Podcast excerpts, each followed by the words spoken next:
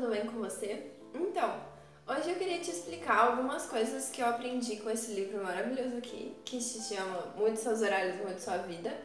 Algumas coisas de atenção plena, algumas lições de atenção plena que eu aprendi com esse livro. É, eu fiz um, um, conteúdo no mês passado, se eu não me engano, é, falando sobre algumas coisas que eu aprendi com esse livro, Muito Seus Horários, Muito Sua Vida, é, principalmente ligadas a ter uma boa noite de sono, né? Esse livro, ele explica muitas coisas sobre autocuidado, tipo, como da sua alimentação, é, ter uma boa noite de sono, fazer, como fazer exercício físico, né?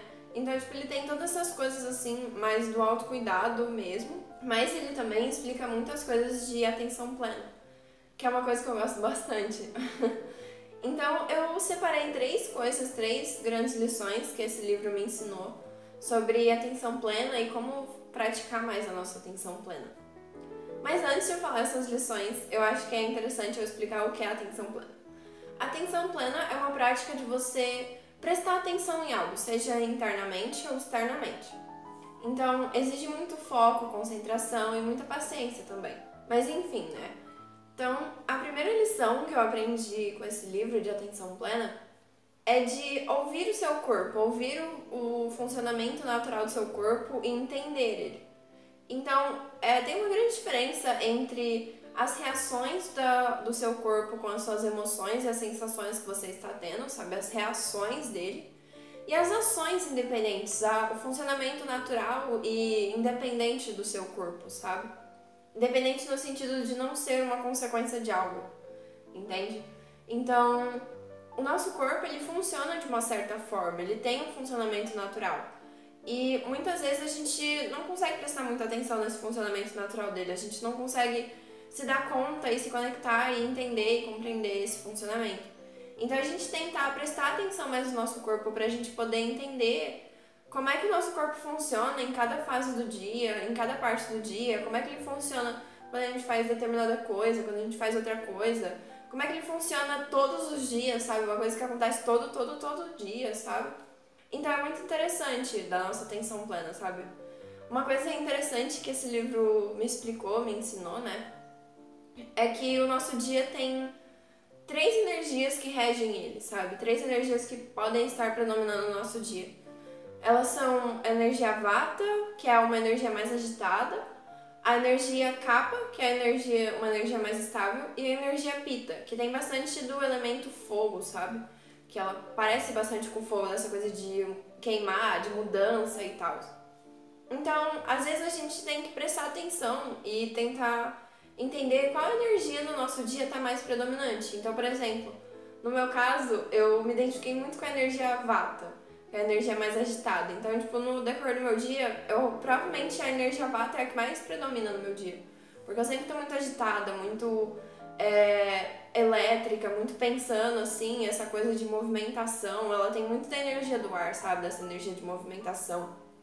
Então, você prestar atenção no seu corpo e em como ele funciona todo dia ou funciona quando você faz determinadas coisas é muito bom, sabe? É muito útil. A segunda lição de atenção plena que eu aprendi com esse livro foi de você ouvir mais o seu coração, ouvir mais os batimentos cardíacos do seu coração.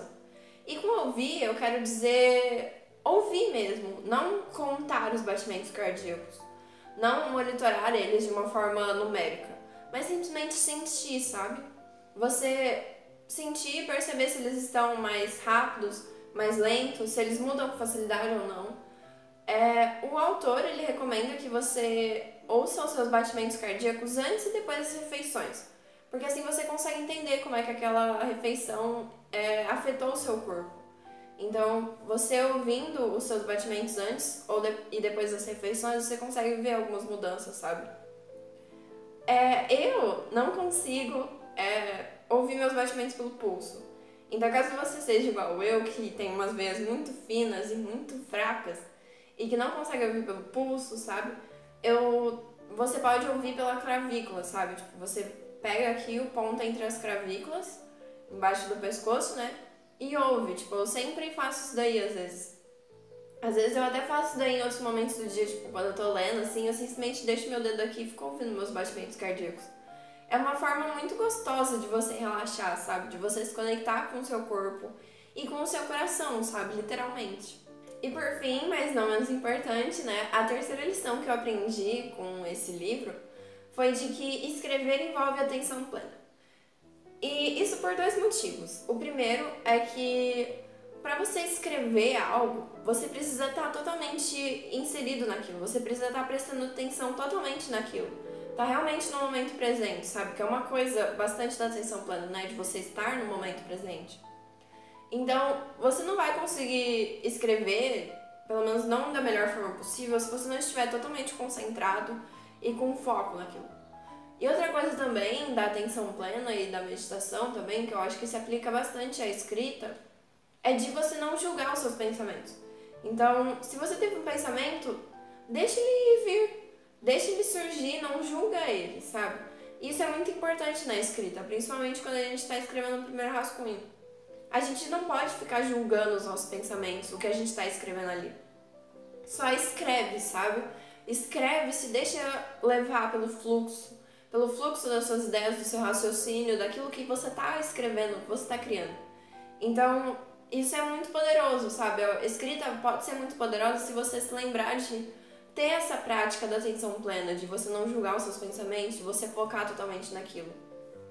E o segundo motivo, que é o que o livro explica mais, né, mais detalhadamente, é o de, de que se você for escrever, principalmente ter um diário de sentimentos, para você poder escrever sobre esses sentimentos que você teve no seu dia, os seus sentimentos, emoções, sensações, você precisa prestar atenção nelas no decorrer do dia. Então, como é que você vai conseguir escrever sobre emoções e sensações e sentimentos que você não se lembra, não se lembra, não prestou atenção no decorrer do dia, sabe?